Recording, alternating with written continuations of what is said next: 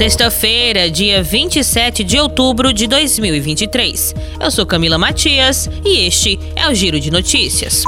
O plenário do Supremo Tribunal Federal decidiu nesta quinta-feira, dia 26, que bancos ou instituições financeiras podem tomar um imóvel em caso de não pagamento das parcelas, sem precisar acionar a justiça.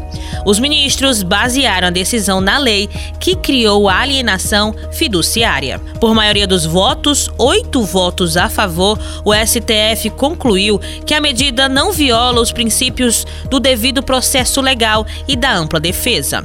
O relator Luiz Fux teve o voto seguido pelos ministros Cristiano Zanin, André Mendonça, Alexandre de Moraes, Dias Toffoli, Nunes Marques, Gilmar Mendes e Luiz Roberto Barroso.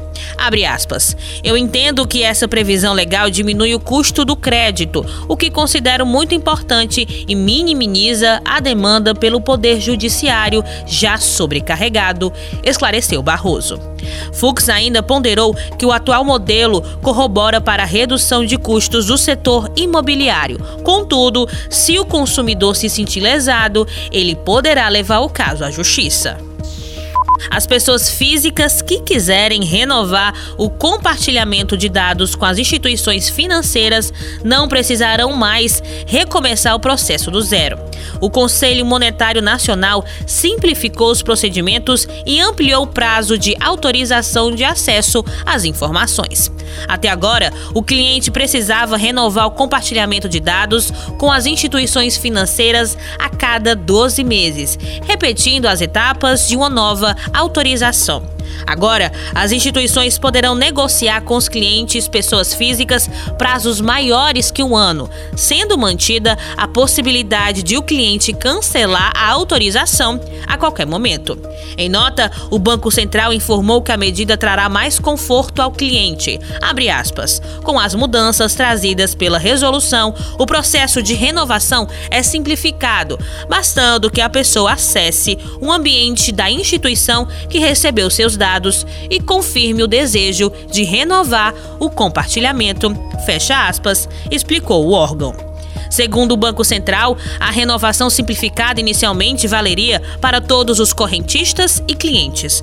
Nessa etapa, no entanto, a novidade estará disponível apenas a pessoas físicas. Somente a partir do próximo ano, as pessoas jurídicas terão acesso à iniciativa. O órgão não informou se esse escalonamento decorre da operação padrão dos servidores do Banco Central em vigor desde o fim de julho. O governo Lula criou o Bolsa Formação no valor de 900 reais para capacitar agentes de segurança em todo o país.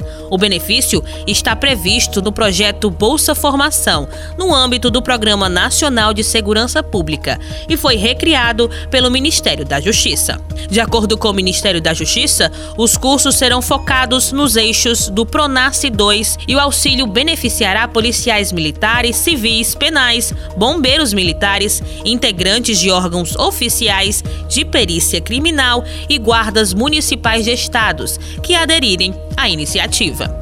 A bolsa vai oferecer cursos de desigualdade racial, violência contra a mulher e tecnologia aplicada à segurança. O governo de São Paulo foi o único que não aderiu ao programa. Durante a cerimônia de assinatura da portaria que detalha o projeto, o ministro da Justiça, Flávio Dino, disse que a bolsa será, abre aspas, um estilo a mais, além de moral e ético, fecha aspas, para os agentes de segurança.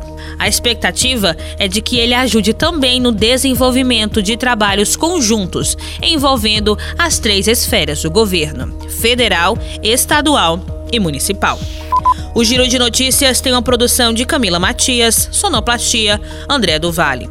Estas e outras notícias você acessa em gcmais.com.br.